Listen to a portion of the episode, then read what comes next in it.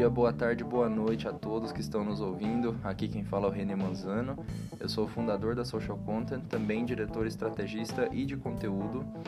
E, bom, assim como o intuito né, do podcast é a gente descomplicar o marketing e, enfim, ser o mais direto possível, eu também não vou fazer diferente nesse episódio aqui. E, como vocês já puderam ver pelo título, vamos falar então sobre mercados limítrofes, tá? Que é um é um tema que pouca gente conversa, pouca gente fala sobre, mas também é, é de extrema importância, tá? Então, vamos lá.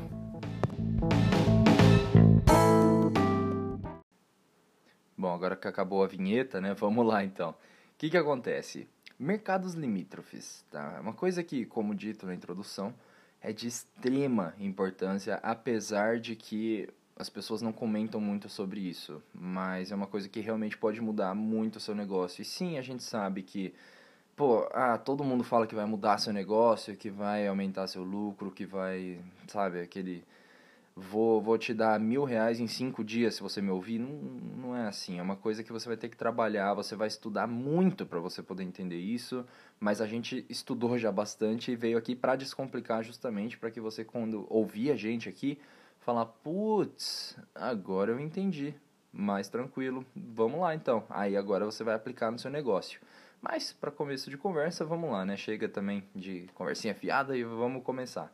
Então, o que, que é o mercado limítrofe? É basicamente quando o seu concorrente indireto vai fazer com que o seu lead ou então o seu cliente já ele comece a comprar o seu produto ou serviço que você venda, né? Só que em um outro lugar, no caso da loja dele e não na sua.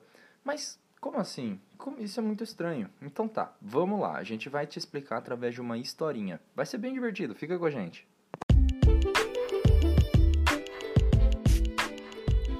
Imagine a seguinte situação, então. Você é um pequeno mini gafanhoto agora. Você tem oito aninhos de idade só. Seu pai, ele é um homem muito trabalhador, que inclusive trabalha com propaganda e marketing. E sua mãe é igualmente ocupada com serviços de dona de casa e ela também vende donuts no seu tempo livre para fazer uma renda extra. Vocês são uma família muito unida, vocês sempre jantam e fazem as coisas juntos, né? Dentro das limitações da distribuição do tempo e do dinheiro que seus pais têm e conseguem prover para casa. Então, numa quinta-feira à noite, que aliás é dia de artigo no blog da Social Content, tá só dizendo. Seu pai tá colocando o prato naquela, sabe, aquela refeição caseira, quentinha, gostosa, aquele cheiro maravilhoso, empesteando a sala que você tanto ama, quando de repente ele vira e fala para você assim: Pequeno gafanhoto, você gostaria de ir à Disneylândia? Aí você meio pasmo assim: Como assim, papai? A Disney? E você tá com um sorrisão já no rosto.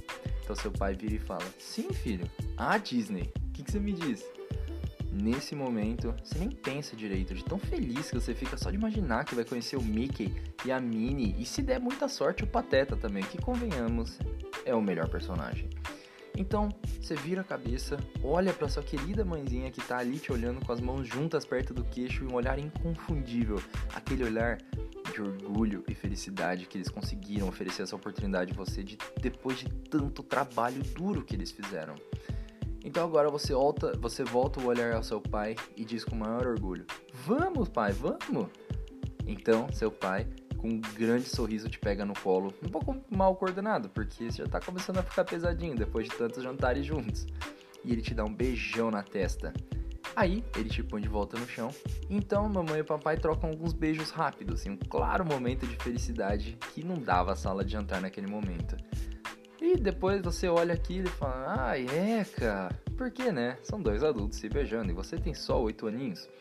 Então, depois que passou o seu nojo e seus pais deram uma risadinha, você pergunta para seu pai: Pai, quando nós vamos para Disney? Quando? Quando? Quando? Quando? Aí ele te responde: Filhão, nós vamos dia 30 desse mês. Se quiser, já pode começar a arrumar suas mal. Pera, pera, pera, ainda não. Termina sua refeição primeiro Aí você vai. Então você olha e você vai, come rapidamente, ansioso para poder sair dali e começar a arrumar todas as suas coisas, só imaginando como vai ser quando você encontrar o Pateta, que de novo é o melhor personagem. Então, finalmente o jantar termina.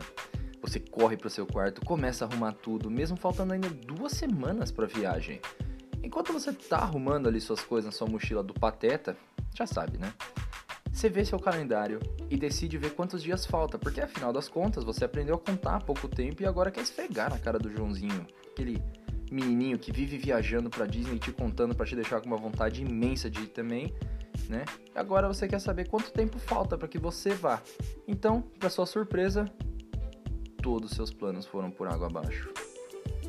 Mas por quê? Porque você olhou o calendário e viu que dia 30 do mês é um sábado. E todo sábado você vai ver a sua vovozinha querida, sem exceção. Entendeu? Dia 30, todo sábado é dia de ver a vovó. Então, sempre que você vai lá, ela te enche de carinho e faz os melhores biscoitos, aqueles com cheiros que parece que transcende a nossa narina. Bolos e brigadeirinhos, sempre tudo fresquinho, feito na hora, com aquele gosto que só ela sabe deixar. Então, você tem uma decisão muito difícil para tomar agora. Você vai para Disney ou você vai para casa da vovó? Então, você fica pensando e pensando e pensando e pensando e no fim você chega numa conclusão. Agora, você está descendo as escadas para falar com seus pais sobre o que decidiu. Eles estão sentados, juntinhos, abraçados, assistindo ao noticiário. Você, com um pouco de lágrima no rosto, olha para eles e fala: Pai, mãe, eu não posso ir para Disney. Então, seus pais viram rapidamente, se entreolham, meio confusos, e desligam a TV. Vão correndo para você, quase que uma sintonia. Se abaixam e te perguntam: mas filho, por que, que você não pode ir pra Disney? Você ainda triste e chorando diz: Porque todo sábado nós vamos pra casa da vovó. E ela sempre me faz muitos biscoitos gostosos. Eu não posso deixar ela sozinha, mamãe e papai. Ela vai se sentir sozinha. E eu não quero isso. Bom, papai, que não é bobo nem nada, percebeu na hora que a casa da vovó era o mercado limítrofe da Disney. Mas como assim? Por quê? É simples demais. A casa da vovó foi o fator decisivo de escolha seu, no caso do pequeno mini gafanhoto, entre ir ou não para Disney. E esse fator foi tão forte, no caso aqui a gente está falando de um fator emocional, que você resolveu trocar a Disney pela casa da vovó. Então a Disney perde a audiência dela, no caso você, para a casa da vovó. Portanto, o mercado limítrofe da Disney, novamente, é a casa da vovó.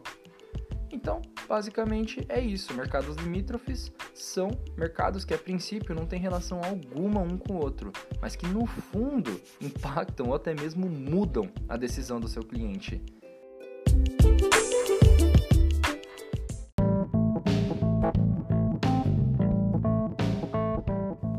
E aí, você gostou do conteúdo?